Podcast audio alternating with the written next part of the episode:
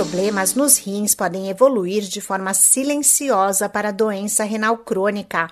As lesões irreversíveis no órgão afetam uma em cada dez pessoas no mundo, de acordo com a Sociedade Brasileira de Nefrologia. Na maioria dos casos, é possível controlar ou retardar a progressão da doença renal crônica se o diagnóstico for precoce. Mas quando o quadro se torna grave, são necessários tratamentos como a diálise e o transplante de rins.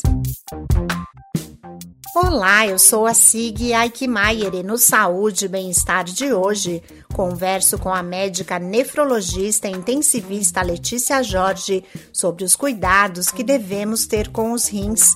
Localizados nos dois lados da coluna vertebral, atrás das últimas costelas, eles filtram impurezas e atuam como órgãos produtores de hormônios. Os rins são órgãos vitais, né? E eles participam intensamente do nosso metabolismo.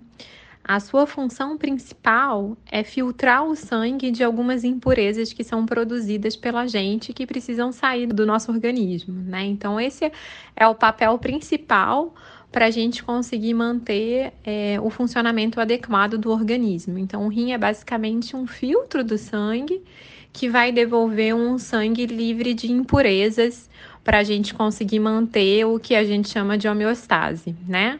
Além desse papel de filtro, o rim tem outros papéis importantes. Ele produz alguns hormônios que impedem que a gente tenha anemia.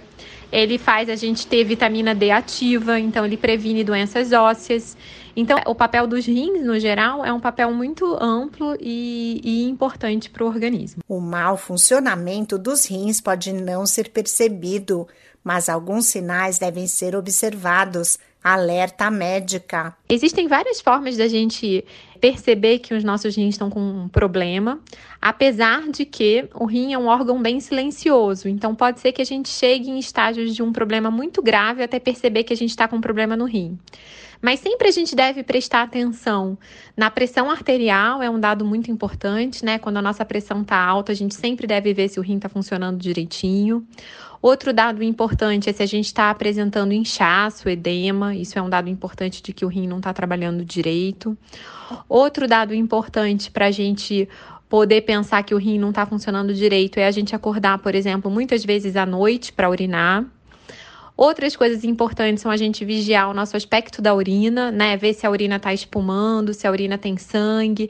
Esses são sempre os dados mais importantes, né? E que sempre devem ser um sinal de alerta para a gente procurar o médico. De acordo com a nefrologista Letícia Jorge, as doenças renais afetam principalmente os idosos, mas também podem surgir em jovens e crianças. Com o envelhecimento da população, é, a incidência e a prevalência de doença renal tem crescido muito, né? Até porque a principal causa dos pacientes terem disfunção renal é uma associação com uma hipertensão arterial e diabetes mellitus, então são doenças que são muito prevalentes na população.